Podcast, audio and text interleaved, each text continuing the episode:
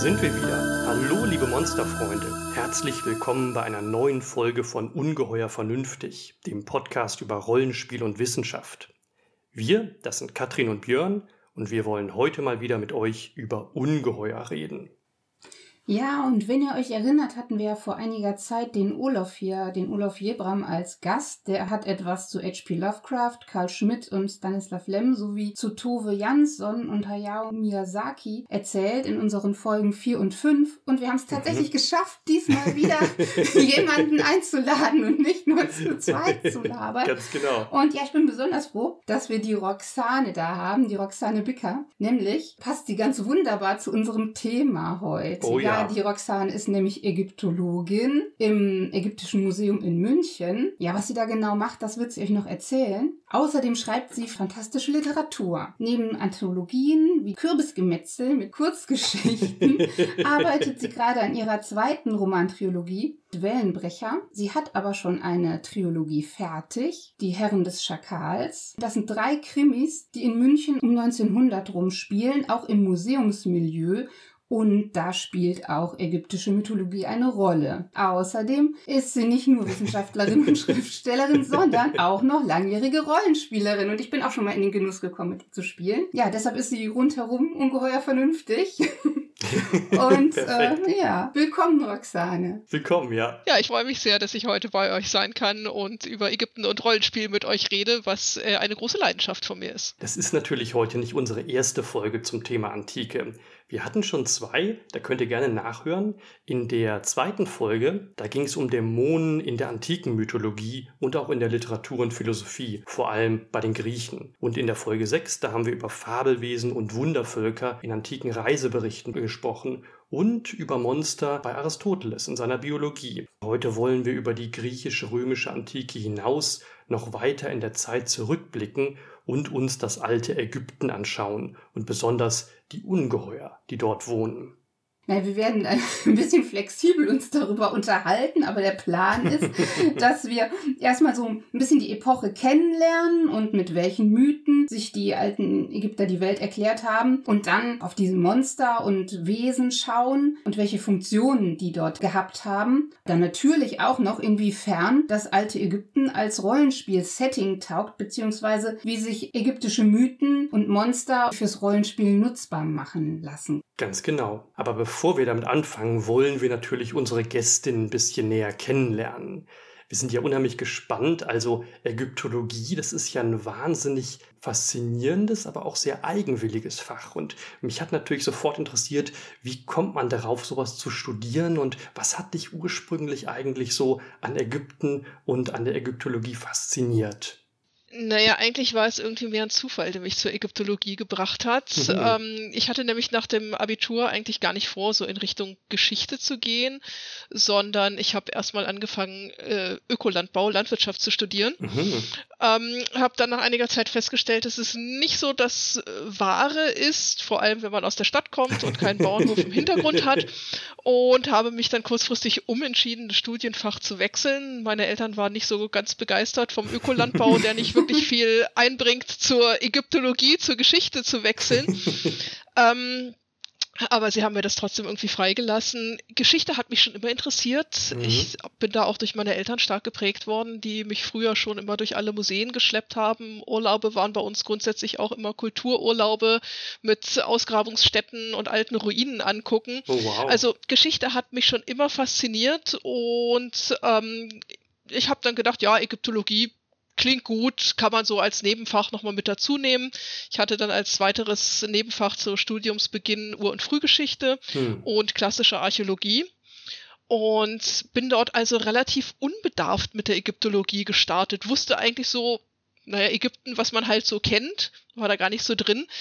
Es war vor allem nicht so wie viele andere, die gesagt haben, ja, es war von klein auf mein Traum, Ägyptologie zu studieren. Das war es bei mir nicht. Mhm. Ich habe dann erst auf dem Weg festgestellt, das ist es, das willst du wirklich machen.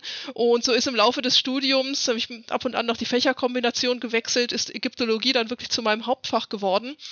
Und mir war dann auch relativ schnell, dass ich in den Bereich Kulturvermittlung und Museum gehen will und habe dann nach dem Abschluss meines Studiums einen Job hier in München im Ägyptischen Museum gekriegt alleine das ist schon besser als ein Sechser im Lotto, wenn auch nicht ganz so gut bezahlt. Aber äh, Ägyptologie studiert haben und einen festen, mhm. Vollzeit, unbefristeten Job im Fach ja. zu haben, das ist eigentlich äh, das Tollste, was man sich vorstellen kann. Und gerade im Museum, das wird nie langweilig. Es ist kein Tag wie der andere. Man hat ganz viel Kontakt zu Menschen. Man muss sich auch selbst immer wieder fortbilden für Führungen, für Vorträge. Man muss sich immer wieder neues Wissen auch aneignen und das ist unglaublich faszinierend und macht ganz, ganz großen Spaß. Mhm. Spannend. Ja, das wollte ich dich gerade schon fragen. Also, wie sieht so eigentlich dein Alltag jetzt aus im Museum? Was machst du genau? Machst du vor allem Führungen oder recherchierst du auch? Du schreibst auch noch Artikel, habe ich gesehen. Genau, also ich bin im Museum für die Leitung der Kulturvermittlung zuständig. Das heißt, alles, was Bildung und Vermittlung angeht. Dazu gehört Organisation von Veranstaltungen, von Führungen, von Vorträgen. Jetzt seit zwei Jahren bin ich auch sehr stark im digitalen Bereich drin. Das mhm. heißt also auch das, was Podcasts, was äh, Videovorträge anbelangt, das gehört alles mit zu meinem Aufgabengebiet es ist eigentlich gar nicht so viel Museumsarbeit. Das mhm. heißt, also ich komme normalerweise morgens auch ins Büro, setze mich hinter meinen Computer und äh, verbringe da den Tag. ähm, das Museum ist zwei Stockwerke tiefer und äh, an manchen Tagen sehe ich das noch nicht mal die Ausstellungsfläche. So, es ist also in der Tat wirklich ein ganz normaler Bürojob, aber es gehört natürlich auch mit dazu, dass man Führungen im Museum macht und eben, dass man Vorträge hält, dass man Artikel schreibt. Wir haben eine eigene Museumszeitschrift, die ich mhm. auch betreue und da gehört es natürlich auch dazu, dass man sich immer wieder in neue Themengebiete einarbeitet. Und das ist auch das Schöne, dass wir da relativ frei in der Gestaltung sind und einfach auch eigenen Interessen nachgehen können mhm. und äh, uns solche Sachen vornehmen können, die uns selbst interessieren. Fantastisch, ja. Hast du da ein spezielles Thema, was dich besonders interessiert im Moment? Also ein Fokus, ein Forschungsschwerpunkt so? Boah, ja, es, es gibt so viel, was irgendwie interessant ist und was spannend ist. Mhm. Ähm, naturgemäß, aufgrund meiner Vorgeschichte, ist die Landwirtschaft im alten Ägypten natürlich mhm. immer noch so ein bisschen mein, mein Steckenpferd.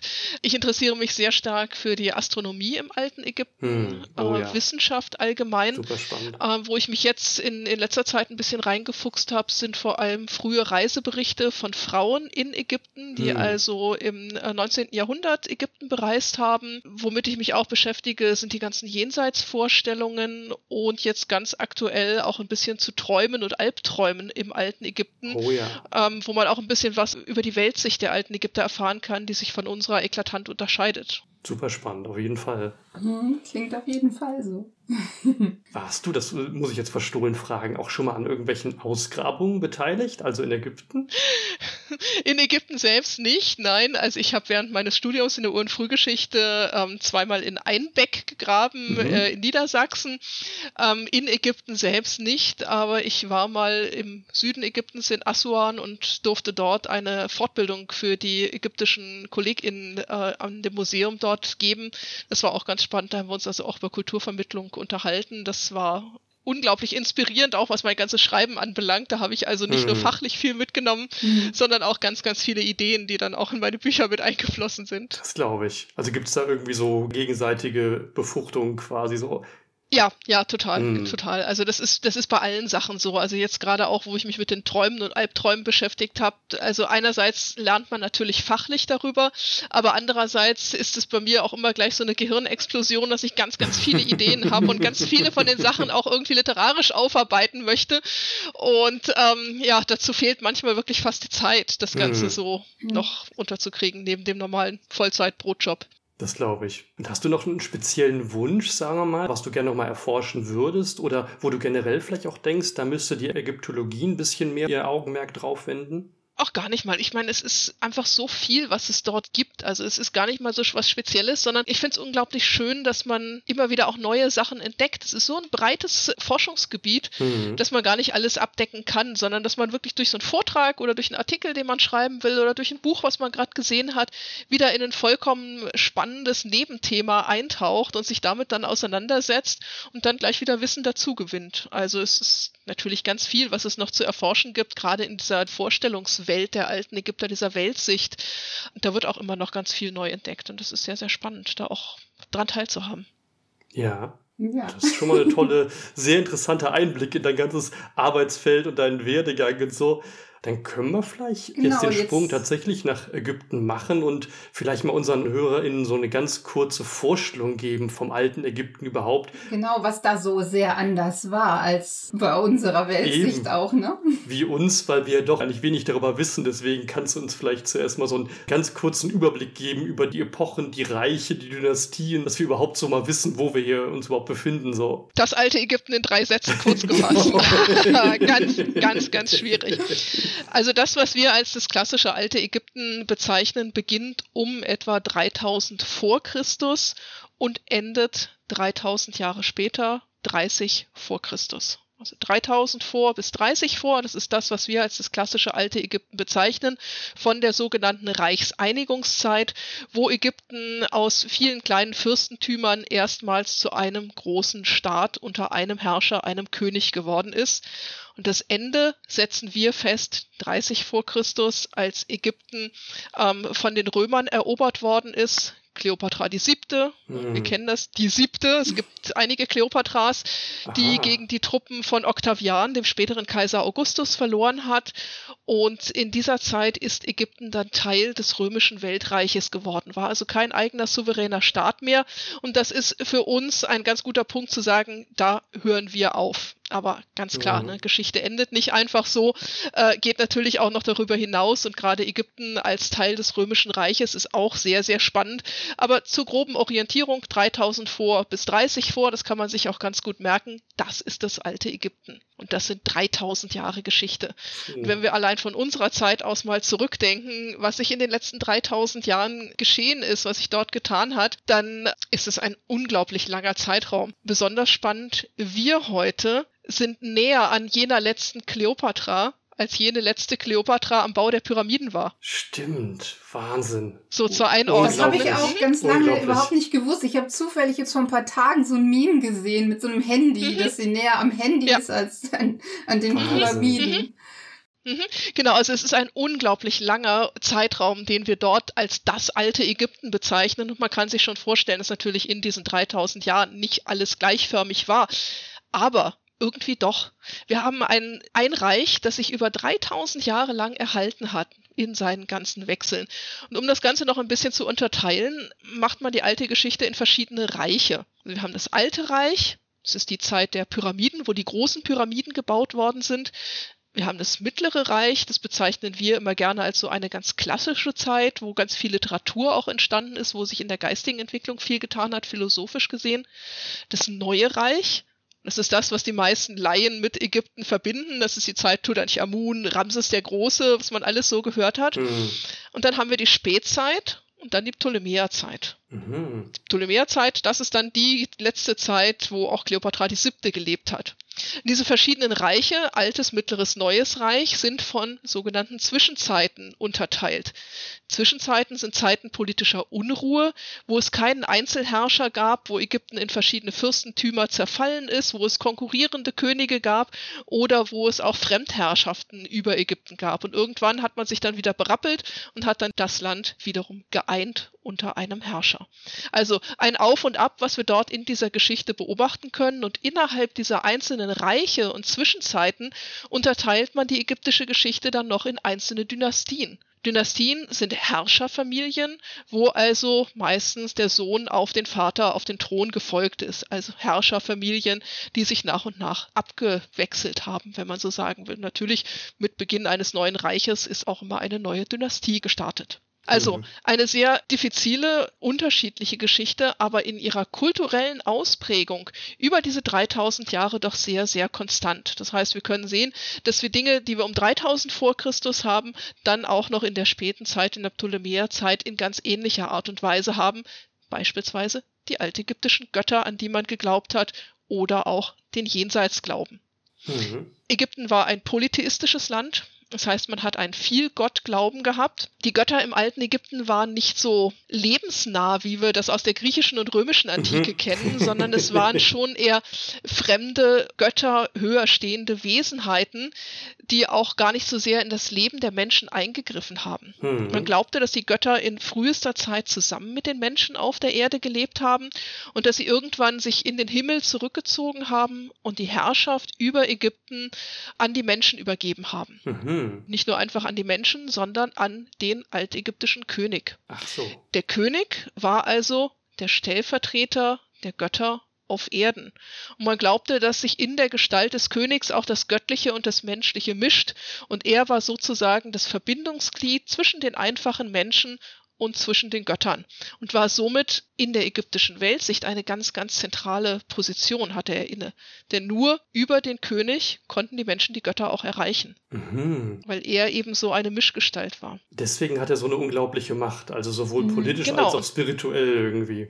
Genau, genau, weil er nämlich der Mittler zwischen Menschen und Göttern war. Das heißt, mhm. man konnte sich als einfacher Mensch mit seinen Gebeten nicht direkt an die Götter wenden, sondern musste das immer über den König machen, der dann die Bitten der Menschen an die Götter weitergegeben hat. Mhm. Und wenn es keinen König gab, dann gab es auch die Verbindung zwischen den Menschen und den Göttern nicht. Dann fehlte dort diese Schaltstelle. Und das war natürlich auch wieder Grund für Angst, für Panik, für Chaos, weil das Gefüge der Welt somit auseinanderzudriften drohte. Mhm. Das war etwas, was durchaus eine reale reale Bedrohung im, im Glauben der alten Ägypter das war. Das klingt ja nach einem sehr stabilisierenden Element, ne? Weshalb das dann genau. auch so lange in ja. der Form funktionierte. Genau, genau. Und deswegen brauchte man eben auch immer den König.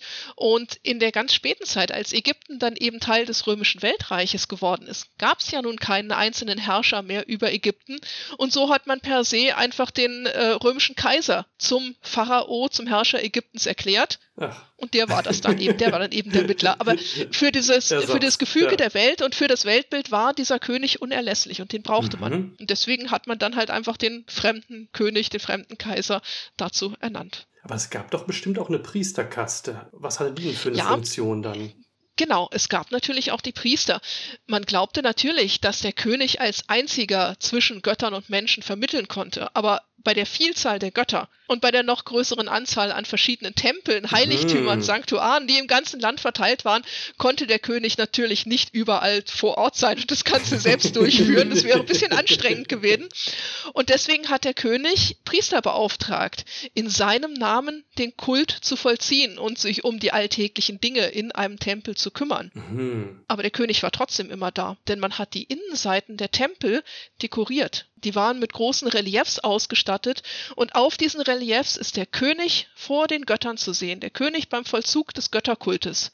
Und durch diese Steinbilder, die für die Ewigkeit geschaffen waren, war der König also doch in jedem mm. einzelnen Tempel des Landes zu jeder Zeit anwesend. Also man hat auch so ein bisschen geschummelt.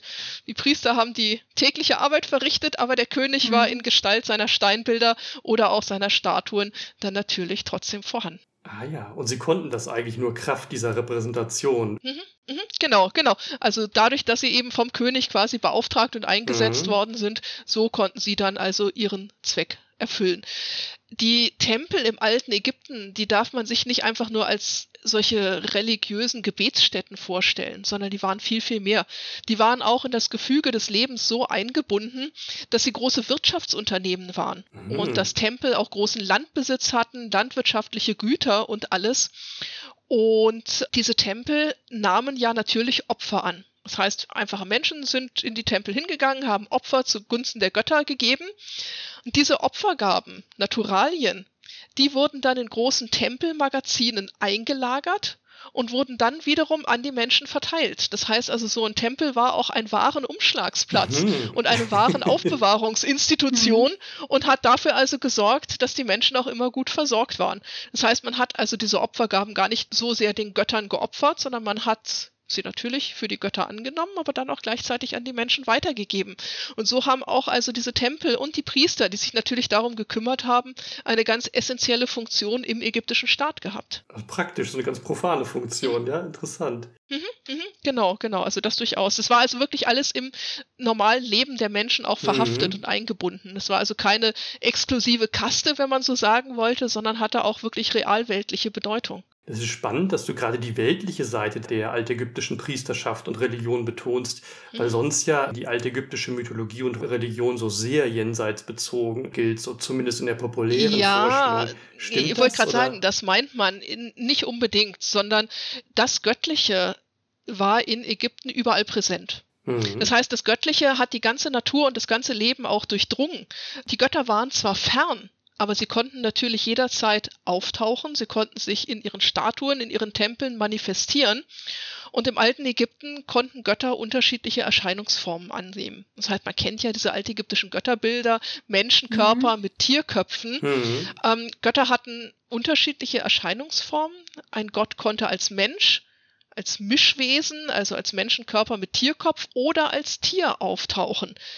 Und ähm, es war so ziemlich jedes Tier göttlich belegt, wenn man das Ganze so sagen will. Das heißt, jeder Gott hatte in einem bestimmten Tier seine Repräsentation. Das heißt nicht, dass diese Tiere per se gleich heilig waren, mhm. aber sie konnten eine Erscheinungsform des Göttlichen sein. Und genauso auch Bäume und Pflanzen und der Nil und die Wüste und der Himmel, das war alles göttlich. Das heißt, die Menschen waren also von einer Welt umgeben, die von ihren Göttern und von der Religion, von ihrem Glauben durchdrungen waren. Das heißt, man hat das überhaupt nicht voneinander getrennt. Das ist der Glaube, das ist unser Leben. Ähm, das war alles eins. Das war das, wo man sich in der Welt bewegt hat. Das war gleichzeitig auch die göttliche Sphäre. Und natürlich hat man dann auch das Jenseits gehabt. Ganz klar, sonst mhm. hätten wir nicht die Pyramiden, sonst hätten wir nicht die großartigen genau. Gräber aus dem Tal ja. der Könige. Die alten Ägypter glaubten eben, dass es neben dem Diesseits auch noch ein Jenseits gab, ein Leben nach dem Tod. Und wenn man starb, dann trennte sich die Seele vom Körper. Der Körper blieb hier im Diesseits auf dieser Welt zurück, aber die Seele ging in die jenseitigen Gefilde ein und lebte dort weiter zusammen mit den Göttern in alle Ewigkeit. Das heißt, das Leben hier auf der Erde war nur kurz und vorübergehend. Mhm. Das Leben im Jenseits nach dem Tod hingegen war, wenn man alles gut angestellt hat, eine ewige Existenz im Paradies zusammen mit den Göttern. Ah, ja. Und dieses Jenseits, an das man glaubte, das unterschied sich eigentlich gar nicht so sehr vom Leben hier auf der Erde. Das heißt, ähm, man musste eigentlich auch im Jenseits seine Kleidung herstellen, man musste Häuser bauen, man musste die Felder bestellen, man musste dafür sorgen, dass man was zu essen kriegt, äh, dass man über die Runden kommt. Und das war eigentlich nicht das, womit man die Ewigkeit im Paradies verbringen wollte. Das heißt, man hat schon zu Lebzeiten alles daran gesetzt, dass man seine jenseitige Existenz vorbereitet. Man wusste ja, was kommt. Und wenn man sich das Ganze leisten konnte, dann hat man schon, sobald man in Brot und Arbeit war, angefangen, sich ein Grab auszustatten. Mhm. Und dieses Grab wurde gebaut, es wurde mit äh, Malereien ausgestattet, mit Statuen und natürlich auch mit Naturalien. Und man glaubte, dass man alles, was man mit ins Grab nahm, dann im Jenseits auch zur Verfügung hatte. Mhm. Dass man also gut ausgestattet ins nächste Leben startet und dass vor allem auch die Hinterbliebenen, die Kinder und die Enkelkinder hier in diesem Leben dafür verantwortlich waren, ihre verstorbenen Vorfahren im Jenseits zu versorgen. Ach so, da gab es so eine bestehende Verbindung weiterhin. Ja, ja, genau, genau. Man ist also regelmäßig zu den Gräbern seiner verstorbenen Vorfahren hingegangen und hat dort Opfergaben wiederum dargebracht und glaubte, durch diese Opfergaben dann die Verstorbenen im Jenseits versorgen zu können. Mhm. Das heißt, man hat also Brot und Bier mitgebracht, vielleicht mal neue Kleidung oder irgendetwas und glaubte, dass die Verstorbenen das im Jenseits dann zur Verfügung haben. Mhm. Das ging natürlich nur so lange gut, wie es noch Hinterbliebene gab. Stimmt. Aber ganz bewusst waren diese Gräber natürlich für die Ewigkeit ausgestattet. Und wenn es keine Hinterbliebenen mehr gab, die reale Opfer gebracht haben, dann hat man auf die Darstellung in den Gräbern zurückgegriffen. Hm. Denn dort hat man ja auf den Wänden, auch in Stein, für die Ewigkeit verschiedene Szenen gezeigt. Das war das Schlachten von Rindern, das waren Opfergaben, die von Fremdländern gebracht worden sind, das waren große Opfertische mit allerlei Essen und Trinken, was man so brauchte. Und man glaubte, dass man dann wiederum das im Jenseits zur Verfügung hat. Das heißt, man sorgte dafür, dass man im Jenseits auf jeden Fall mit allem ausgestattet war, was man brauchte und dass es einem dann dort gut ging. Wahnsinn. Es war also ein ganz, ganz ausgeklügeltes System, was man sich dort überlegt hat. Und auch da sehen wir wieder, dass es eine ganz enge Verknüpfung zwischen dem Diesseits und dem Jenseits gab. Dass man also auch einfach dort im Jenseits weitergelebt hat, dass man dort auch seine Vorfahren hatte, dass man zu denen beten und auch mit denen sprechen konnte. Hm und sie versorgen musste. Es war also auch nicht voneinander getrennt, sondern das war, wie man in früherer Zeit irgendwie sagte, der Onkel in Amerika, ne? wo man wusste, ja, der, der lebt irgendwo ganz, ganz weit weg mhm. und vielleicht kann man ab und an mal mit ihm telefonieren oder Briefe schreiben, mhm. aber man sieht ihn nicht so wirklich.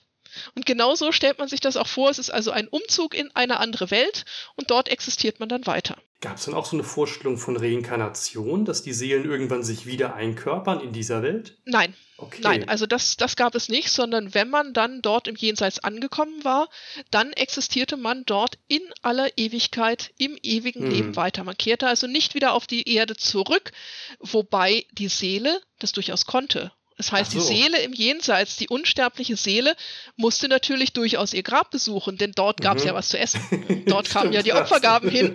Äh, das heißt also, man stellte sich schon vor, dass dieser mhm. Schleier mhm. zwischen den Welten durchlässig war, mhm. zumindest von Seiten des Jenseits. Ah, ja. Also Wesenheiten aus dem Jenseits, und das führt uns dann nämlich auch ja. irgendwann zu den Monstern, konnten ins Diesseits eindringen, beziehungsweise mhm. konnten auf das Diesseits einwirken.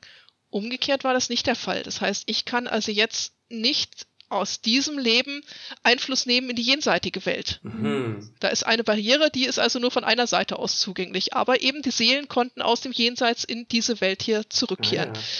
Im Übrigen auch der ewigen Existenz war natürlich eine Grenze gesetzt. Mhm. Man lebte so lange weiter im Jenseits, wie man mit Opfergaben versorgt wurde, so lange wie der eigene Name bekannt war, denn nur so lange konnte man durch Gebete, durch Opfergaben angesprochen sein und so lange wie das eigene Grab existierte und in diesem Grab auch die eigene Mumie. Ach. Die alten Ägypter haben ja ihre Verstorbenen mumifiziert das heißt, man hat den Körper durch Einbalsamierung haltbar gemacht. Denn man glaubte, dass die Mumie, wenn sie im Grab lag, so etwas wie eine Art Leuchtturm für die Seele war. Mhm. Und wenn die Mumie in ihrem Grab lag, dann wusste die Seele aus dem Jenseits genau, ah, da muss ich hin, da ist mein Körper, da gibt's was zu essen, Wahnsinn. da gibt's Versorgung. Und so hat die Seele also immer wieder ihr Grab gefunden und konnte versorgt werden. Und wenn das Grab zerstört ist oder auch wenn die Mumie zerstört war, hm. dann wusste die Seele nicht mehr, wo sie hin musste und ist dann quasi im Nimbus verschollen und wusste nicht mehr, was tun und konnte nicht mehr versorgt werden. Und das war dann auch das Ende der ewigen Existenz der Seele und damit der endgültige Tod. Ach so, deswegen war das so existenziell ja, so wichtig, wichtig, diese ne? unverrückbaren, genau. Unverwüstlichen, mhm. riesigen Monumente zu bauen genau. und diese genau. Genau. Sarkophage mhm. und so, die nicht zerstört werden konnten, damit genau. sichergestellt wird, die Seele überlebt. Mhm. Genau man hat also die Mumie wirklich in mehrere Särge eingekastelt und hat die dann unterirdisch in einem Grabraum zugemauert und so, dass wirklich diese Mumie nichts passieren konnte, dass dort niemand dran konnte, denn das war der Garant für das ewige Leben. Da hat man also versucht, die in jedem Fall zu schützen und nicht dafür zu sorgen, dass irgendwas dem Ganzen passiert. Mhm. Das erklärt auch die tollen Schätze, die es dann teilweise zu ja, ja, ja, das natürlich, das erklärt das natürlich auch. Ähm, an der Gesellschaftsstruktur hat sich im Jenseits nicht so viel geändert. Ne? Mhm. Der einfache Bauer oder die Handwerkerin, die konnten sich keine großen Gräber leisten, die konnten sich keine Pyramiden bauen lassen, die waren froh, wenn sie am Ende ihres Lebens mit einem Krug Bier und einem Brot unterm Arm im Wüstensand verscharrt waren. Äh, das heißt, arm im Diesseits war da natürlich auch arm im Jenseits und reich im Diesseits als König konntest du dir ordentlich Schätze und Gold und Dienerschaft und alles mitnehmen und warst dann natürlich auch im Jenseits entsprechend reich und mächtig. Ah ja. Also das Jenseits war keine moralische Bewertung irgendwie des Lebens auf der Erde oder sowas. Ja, doch, ah, okay. doch, das durchaus. Äh, das heißt, es kam nicht automatisch jeder ins Jenseits hinein, mhm. sondern zwischen Leben und Jenseits, also zwischen Diesseits und Jenseits, sollte man vielleicht besser sagen, gab es diese moralische Instanz. Mhm. Das war das sogenannte Jenseitsgericht. Und bei diesem Jenseitsgericht, einem Gerichtsverfahren, musste man beweisen, dass man ein gutes Leben geführt hat und dass man es wert war, zusammen mit den Göttern im Paradies überhaupt weiterzuleben. Oh ja. Mhm. Bei diesem Jenseitsgericht gab es den Vorsitzenden Richter Osiris, den Herrscher über das Totenreich, den Totengott, wenn man so sagen will. Und vor Osiris in dieser Gerichtshalle stand eine große Waage.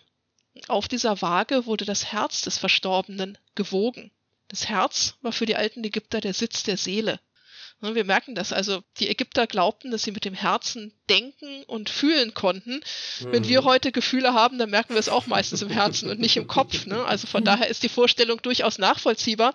Und deswegen war das Herz also auf dieser Waage als Synonym für den Verstorbenen selbst. Und auf der anderen Waagschale saß immer eine kleine Figur der Göttin Maat oder es lag dort eine Feder. Die Feder war das Symbol dieser Göttin Maat. Und Maat war die Göttin der Wahrheit, der Gerechtigkeit und der Weltordnung. Also das Gute in der Welt, wenn man so sagen will, im Gegensatz Mhm. zu dem Chaos, zu dem Bösen. Und es wurde also die Seele des Verstorbenen gegen die ultimative Gerechtigkeit aufgewogen. Und es wurden dem Verstorbenen dann 42 Fragen gestellt durch 42 Totenrichter. 42, ne? die Antwort auf Ja, alles, ja. das wussten auch schon die alten Natürlich. Ägypter. ähm, in der Tat äh, gab es 42 unterschiedliche Landesteile in Ägypten und jeder von diesen Mhm. Landesteilen hatte halt einen einzelnen Totenrichter. Und diese Totenrichter haben den Verstorbenen nun befragt und je nachdem, was der geantwortet hat, hat sich halt die Waage verändert. Wenn er die Wahrheit gesagt hat, alles gut, alles prima, ich war ein guter Mensch, habe alles richtig getan, dann hielt sich das Herz und die Feder der Wahrheit die Waage. Wenn er etwas falsch gemacht hat und das zugegeben hat, dann schämt er sich natürlich und dann neigt sich das Herz etwas nach unten. Und auch wenn er lügt bei der Befragung, auch dann neigt sich natürlich die Waagschale mit seinem Herzen nach unten. Mhm. Ziel des Ganzen war es natürlich, dass sich nach dem Ende dieser Befragung durch die 42 Richter Herz und Gerechtigkeit die Waage halten. Dann hat er ein gutes Leben geführt, dann darf er durchgehen ins Jenseits. Mhm. Das Problem ist, keiner führt ein perfektes Leben. Auch nicht im alten Ägypten. Auch die haben mal das ein oder andere getan, was nicht ganz richtig war.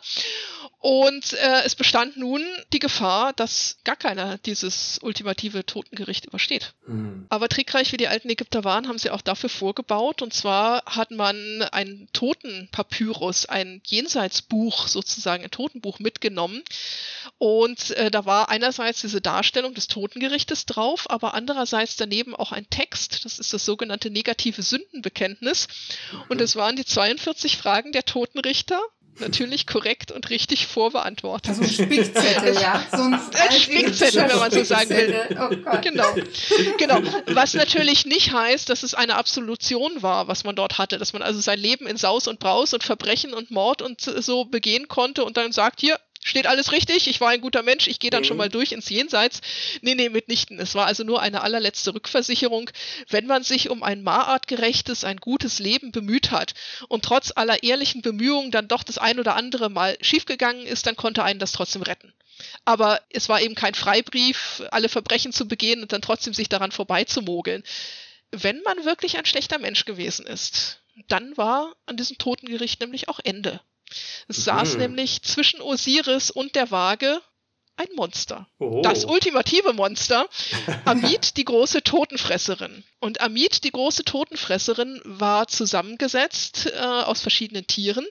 Sie hatte den Kopf eines Krokodils, das Vorderteil eines Löwen und das Hinterteil eines Nilpferdes. Mhm. Es waren die drei gefährlichsten Tiere, mit denen Mhm. man es in Ägypten zu tun haben konnte.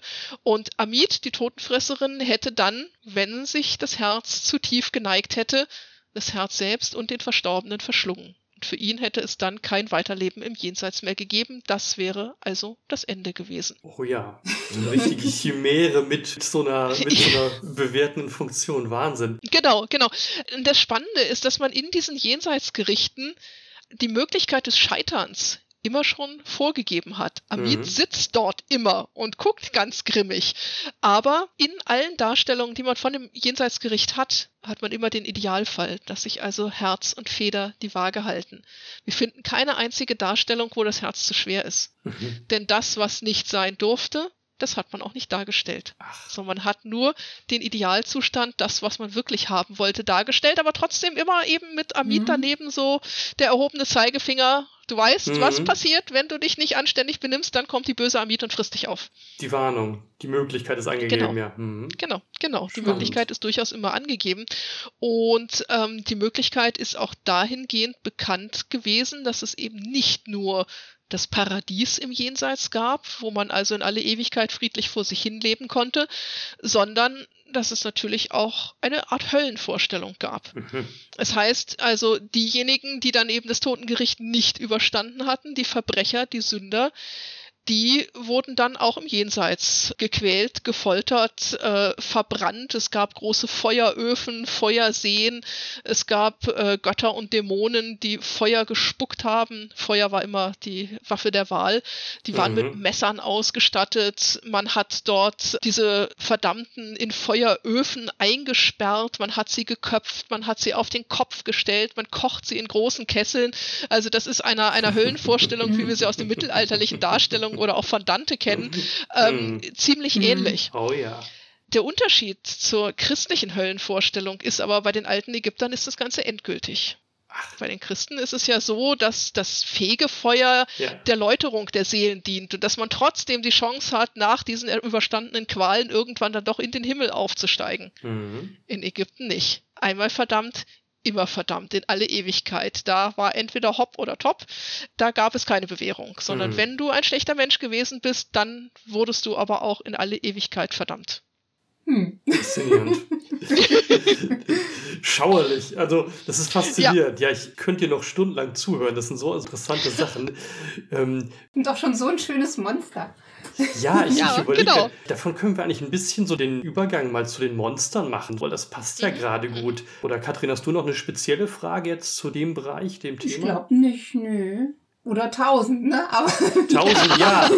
Von mir genau. aus auch. Also. Nee, also ich würde jetzt auch eher zu den Ungeheuern gehen, ne? Wobei es natürlich ein bisschen schwierig ist, weil vieles ist irgendwie so göttlich dann auch, ne? Ich weiß auch nicht, ob man es trennen muss. Nee, man kann es auch gar nicht trennen. Es ist nämlich irgendwie mhm. alles göttlich. Man hat eben von dem Jenseits, auch wenn man es nicht gesehen hat, aus dem Diesseits hat man sehr, sehr präzise Vorstellungen gehabt.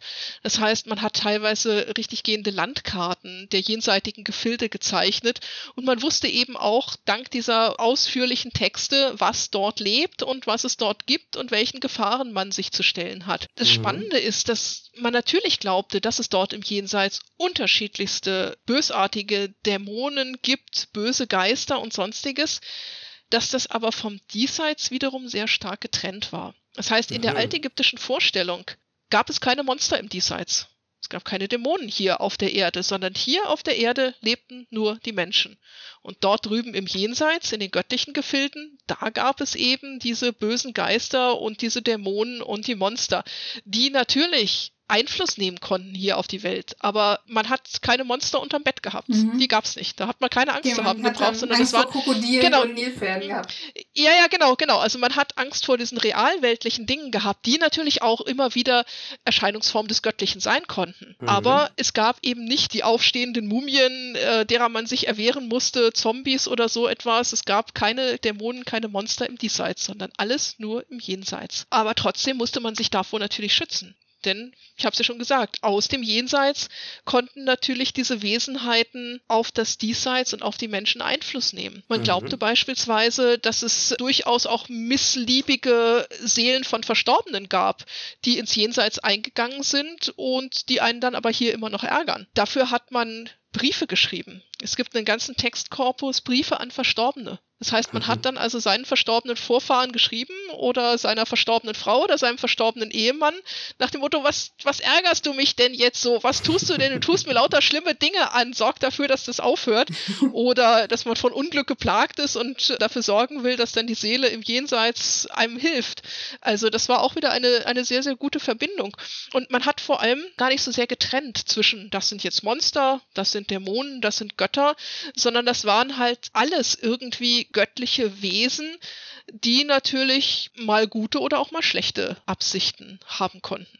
Und man hat versucht, diese Wesen einerseits zu binden und sie sich auch durchaus untertan zu machen und für sein eigenes Wohlgehen zu nutzen. Sei es einerseits durch diese Briefe, sei es andererseits aber natürlich auch durch Zaubersprüche. Das heißt, man hat in Ägypten also eine sehr, sehr gut ausgeprägte Magie gehabt. Man hat an Zaubermacht und an Magie geglaubt. Also der Begriff, den man mit der altägyptischen Magie verbindet, ist Hacker. Hacker ist die Bezeichnung für Magie, für mhm. Zauber im alten Ägypten.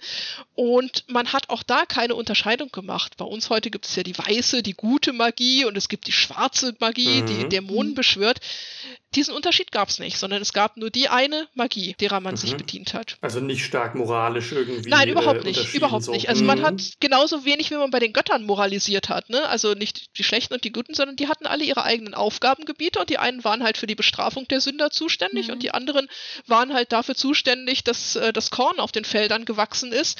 Da hat man keinen mhm. Unterschied gemacht. Es war also nicht das eine böse naja. und das andere gut, naja. sondern nur unterschiedliche Aufgabengebiete. Das ist also eine ganz, ganz unterschiedliche Herangehensweise, die ja. man Werken dort hat. Aus später Zeit haben wir eine ganze Reihe von Zaubersprüchen auch überliefert. Und diese mhm. Zaubersprüche, die man hat, die gehen teilweise sogar so ein bisschen in Richtung Voodoo-Zauber. Mhm. Es gehörten Ach. nämlich natürlich auch solche kleinen Figurinen irgendwie immer mit mhm. dazu. Und äh, man hat einerseits Schutzzauber, um sich vor bösen Geistern zu schützen. Man glaubte auch, dass Krankheiten von solchen bösen Geistern ausgelöst werden. Und wir haben bei uns im Ägyptischen Museum einen Zauberspruch, der gegen einen solchen Wiedergänger gerichtet ist. Also eine nicht ganz ruhende Seele, wenn man so sagen will. Und dieser Wiedergänger, der kann eben im Schlaf Einfluss auf den eigenen Körper nehmen und der kann für Schnupfen, Husten, Heiserkeit, äh, mhm. äh, Trübung der Augen und so etwas sorgen. Und dafür hat man dann einen solchen Zauberspruch geschrieben, um sich dagegen zu schützen. Mhm. Der König hat Feinde vernichtet. Man hat kleine Figürchen von Feinden angefertigt, die man dann rituell auch zerbrochen und zerstört hat. Also auch in der Staatsmagie hat man sowas gehabt. Und ganz klar, man hat natürlich auch Liebeszauber gehabt, ne? indem man sich mhm. also eine andere Person gefügig machen wollte. Auch so einen Zauber haben wir bei uns im Museum. Mhm. Das ist also ein Zauberspruch auf Papyrus. Dazu gehört zwei kleine Wachsfiguren, die also in enger Umarmung gezeigt werden. Und das Ganze mhm. war zusammen in einem kleinen Tongefäß. Und dieses Tongefäß, wenn man da die Nase reinhält, das riecht heute nach 2000 Jahren immer noch ganz übel. Da muss also irgendeine Substanz drin gewesen sein. Es riecht so ein bisschen wie sauer gewordene Milch. Also, das war ein mhm. wirkliches Ensemble, was man dort gehabt hat. Und in diesen Zaubersprüchen, die auch nach ganz festen Schemen aufgebaut sind, da bittet man die Götter nicht oder die Dämonen, sondern da fordert man. Das heißt, so. es sind also ganz krasse Forderungen. Es sagt, wenn du nicht tust, was ich von dir will, und wenn du Dämon, Wesenheit, Gott, was auch immer, nicht tust, was ich dir sage, dann wird die Sonne nicht mehr am Himmel emporgehen, dann äh, wird sich die Dunkelheit über dem Land ausbreiten. Ach so. Ach, die werden richtig ja. bedroht, die Götter ja, oder die Dämonen. Ja, ja, ja, Wahnsinn, ja genau. Wahnsinn. Also man, man sagt nicht so, oh lieber Gott, ich hätte gerne, bitte könntest ja, du für mich. Nicht so eine Ehrfurcht, sondern, ja. Hm. Nee, nee, überhaupt nicht, sondern das ist hier knallhart, wirklich. Und ich will und du machst jetzt und aber zackig. So und handfeste mhm. Verhandlungen irgendwie so, ne? Das klingt so, als wäre das ja, ja, und das ist da ganz schön umgekippt. ja. Ne? Irgendwie. Ja, also man, eben, eben, also das ist äh, gar nicht mal so ein, ein ehrerbietiger Umgang, sondern mhm. wirklich, ich will was von dir und du hast jetzt bitte auch zu liefern. Und diese Zaubersprüche, die enden immer mit einer ganz äh, klassischen Formel, jetzt, jetzt, schnell, schnell. Also wirklich zackig liefern. Mhm. Wie heißt das Zauberwort genau. mit zwei T? Flott. Genau, mhm. flott, genau, flott.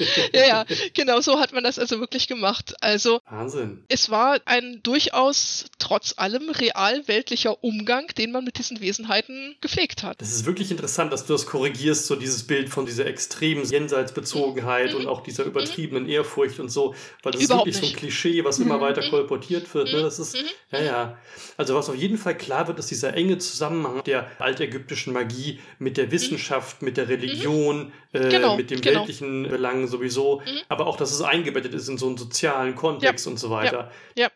Das heißt, man hat dort also wirklich gar nicht getrennt, ne? sondern auch mhm. das, auch diese Magie gehörte zum normalen Leben mit dazu und man hat ja. also durchaus solche Priester gehabt, die sich mit dieser Magie beschäftigt haben, was aber ganz spannend ist, was man gerade erst in den letzten Jahren auch gefunden hat, ist, dass es so eine Art weise Frauen gab, die mhm. im den Dörfern, in den Städten, in den Ansiedlungen gelebt haben und für so etwas verantwortlich war.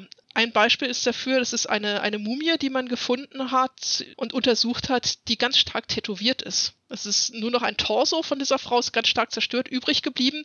Und man hat durch Infrarotaufnahmen über 30 Tätowierungen auf ihrem Körper entdeckt. Mhm. Und das geht von Tätowierungen auf dem Halsbereich bis auf den Schultern, den Oberarmen und alles in Bereichen, die man gesehen hat, die also wirklich sichtbar waren. Und diese Tätowierungen, die man dort nachgewiesen hat, das sind Schutzamulette, in die Haut eintätowierte Schutzamulette. Das ist beispielsweise das sogenannte Horusauge, das Utschat-Auge, von dem hat man vielleicht schon mal gehört. Ähm, mhm. Das hängt auch wieder ganz eng mit der Mythologie zusammen. Es gab eine Auseinandersetzung zwischen den Göttern Horus und Seth um die Herrschaft über die Götter und über die Welt. Und bei diesem Kampf hat Seth Horus ein Auge ausgerissen, was seine Mutter Isis dann nachher wieder hat nachwachsen lassen. Ähm, aber mhm. dieses Horus-Auge ist also ein ganz wirkmächtiges Schutzamulett. Und das hatte sie zum Beispiel auf der Haut tätowiert Sie hat Schlangen auf die Haut tätowiert gehabt, die also auch gegen Giftschlangen, die eine ganz große Gefahr waren, in Ägypten mhm. gewirkt haben. Und äh, sie hat auf dem Hals einen Spruch sozusagen tätowiert gehabt. Dort steht Iri Neffer, Gutes tun. Das ist hm. ganz spannend, dass man also diese Augen hat, diese Schlangen, auch andere Göttersymbole und diesen Spruch Gutes tun. Und man vermutet, dass sie also wirklich so eine Art Zauberin, weise Frau war, die sich darum gekümmert hat, dass zwischen der Götterwelt und den Menschen alles, alles stimmt und alles passt. Also gab es durchaus für Frauen eine soziale Funktion, eine soziale Stellung, die wichtig war in Bezug auf die Religion und auf die, mhm. die Vermittlung mhm. zwischen den Welten. Das sowieso. Also das hat man in Ägypten äh, gehabt, dass Männer und Frauen quasi gleichgestellt waren in mhm. allen Belangen, ähm, dass sie also gleiche Berufe auch ergreifen konnten. Es gab natürlich auch weibliche Priesterinnen, es gab Frauen, ja. die schreiben konnten. Es gab natürlich auch Handwerkerinnen und äh, auch im Familienleben waren Frauen Männern quasi gleichgestellt. Ähm, die haben alle ihren eigenen Besitz gehabt. Man konnte äh, relativ gut heiraten. Man konnte sich genauso einfach auch wieder trennen und jeder hat seinen eigenen Besitz wieder mitgenommen. Mhm. Frauen konnten erben und vererben, hatten also wirklich alle Rechte, die die Männer auch hatten. Krass. Mhm. Und so natürlich dann auch eben in diesem Bereich dieser weisen Frauen. Da gab es natürlich wahrscheinlich genauso gut auch die Männer, die aber, so wie man das momentan sieht, eher in diesen offiziellen Ämtern, in diesen Priesterämtern, in den Tempeln gewirkt haben und die Frauen dann eher in den Dörfern im realen Leben. Ach ja. Mhm. Also von daher schon vielleicht so ein bisschen andere Aufgabengebiete. Aber das ist beispielsweise so ein Forschungsthema, wo man auch gerade noch sehr, mhm. sehr viel rausfindet. Auch gerade mit diesen neuen Methoden, mit dieser Infrarottechnologie hat man nämlich jetzt auch ganz andere Mumien untersucht und halt festgestellt, dass auch die tätowiert waren. Dass also solche Tätowierungen Ach, beispielsweise ja. im alten Ägypten sehr, sehr weit verbreitet waren. Was man aber den Mumien mhm. aufgrund der Verfärbung des Erhaltungszustandes nicht unbedingt ansieht. Genau. Ja. Da wird auch gerade noch ganz viel rausgefunden. Das ist sehr spannend. Wenn die Datenlage so, so dünn ist, dann kann man ja auch schwer dann sagen, ne, ist es so, eben. das ist so. Man hat ja die Beispiele gefunden, kennt diese genau, individuellen genau. Schicksale jetzt vielleicht Genau, und muss da jetzt einfach erstmal, genau, muss dort einfach erstmal weiter gucken und muss äh, vor allem sich auch mit den vorgegebenen Sachen wieder ein bisschen auseinandersetzen und sagen, ja, ist das denn wirklich so gewesen, wie man das immer gedacht hat, oder ist das jetzt vielleicht wirklich ganz, ganz anders? Also das ist etwas, äh, wo man auch seine, seine eigenen festgelegten Überzeugungen gerne nochmal hinterfragen darf. Mhm. Mhm. Vielleicht nochmal eine generelle Frage, um den ägyptischen äh, mhm. Götterhimmel besser mhm. zu verstehen. Du hast gerade schon mal von Ma'at ja. gesprochen, genau, Prinzip der, Ordnung. der Gerechtigkeit mhm. oder Harmonie, mhm. der Ordnung des Guten. Gibt es da auch so ein Gegenprinzip ja. irgendwie, also ein Prinzip mhm. des Chaos? Das gab es auf jeden Fall auch. Weil es klingt so ein genau, bisschen also so, man, ne? man muss sich das so mhm. vorstellen, dass die altägyptische Weltsicht sehr dualistisch aufgebaut war. Immer so in, in Paaren aufgebaut ah, ist, ja. sei es fruchtbarer Nil und trockene Wüste, diesseits und jenseits, Menschenwelt und Götterwelt, mhm. Menschen, König, Menschen, Götter. Und genau das gleiche Prinzip hat man auch dort. Man hat Ma'at als die Weltordnung und man hat als Gegenpart Isfet, das Chaos, das Böse. Und Ägypten war das, was natürlich der Ordnung entsprach.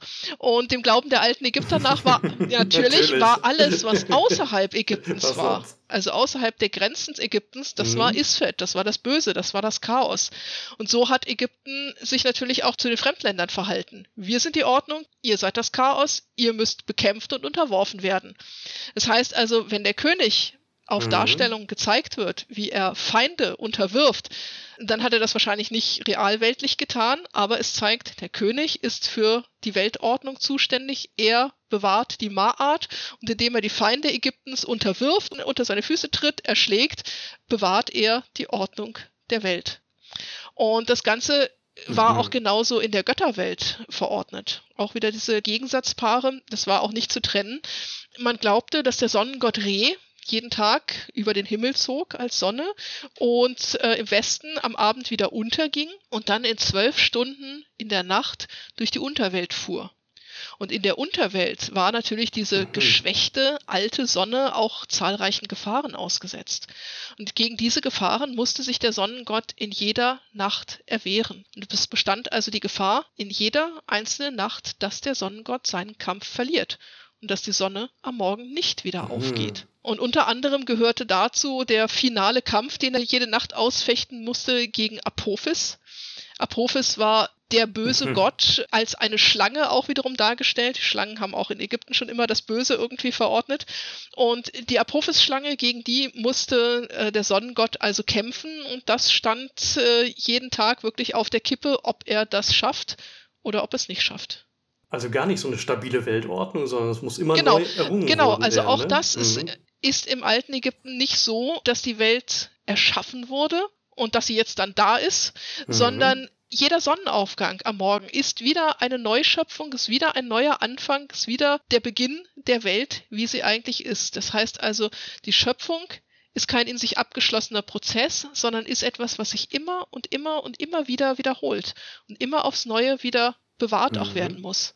Und das gibt auch den Menschen im alten Ägypten natürlich eine ganz andere Position wieder in der Welt. Ne? In der mhm. christlichen Schöpfungsgeschichte ja. ist der Mensch Absolut. die Krone der Schöpfung. Äh, in der ägyptischen Schöpfungsmythologie, ja, da kommt der Mensch halt irgendwann auch mal so dazu in einem Halbsatz, aber ist mhm. Teil der Schöpfung und gehört in dieses ganze Gefüge mit hinein, beherrscht die Welt nicht, sondern ist wie alle anderen Teile gleichberechtigt Teil mhm. der Welt der Menschen und der Götterwelt. Das erinnert mich jetzt sehr an, an unsere Wintermonster, ja. die wir vorher hatten, die ja auch vorchristliche Ursprünge mhm. haben mhm. und auch mhm. da vielleicht ein bisschen verwandt sind. Und immer die Angst ist, ja, dass ja, der, genau. die Sonne nicht mehr aufgehen könnte. Ja, genau, Absolut, genau. Das heißt also, es war jeder Sonnenaufgang immer wieder ein äh, Grund zum Jubeln, dass äh, die Sonne also aufgegangen ist, dass der Sonnengott seinen Kampf wieder überstanden mhm. hat und dass das Ganze wieder von vorne losging.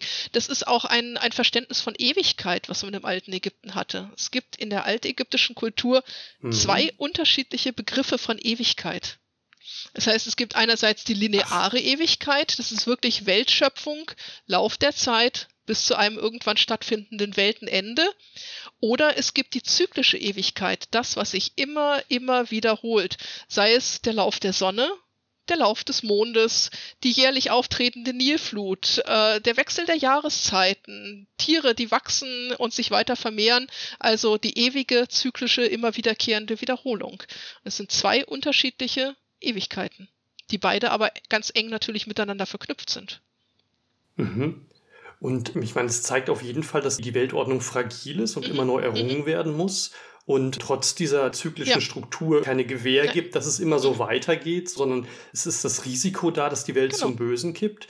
Und da ist auch die Freiheit oder die Aufgabe des Menschen äh, mit genau. eingeschrieben, dass der genau. Mensch quasi selber mit dafür kämpfen muss oder daran arbeiten muss, dass die Welt sich zum Guten Das führt uns genau wendet. wieder zum Totengericht, wo wir das auch hatten. Ne? Mhm. Es ist die Möglichkeit des mhm. Scheiterns ist immer da und ist immer präsent und man muss eben Gutes tun und dafür sorgen, dass die Welt am Laufen bleibt. Das ist die Aufgabe eines jeden Einzelnen, ja. Und weist dem Menschen also in Wahnsinn. diesem Fall eine gewisse Verantwortung am Schicksal der Welt auch zu und setzt sie nicht oben auf und sagt, so, jetzt beherrsche die Welt und siehe zu, dass du dich aufschwingst, sondern nein, nein, du musst jeden Tag dafür sorgen, dass die Welt so bleibt, wie sie ist, dass sie in ihrem Gefüge bleibt und dass sie nicht aus dem Ruder gerät. Und das ist eigentlich eine, eine Weltsicht, mhm. die wir uns heute vielleicht auch ein bisschen zu eigen machen sollten. Mhm.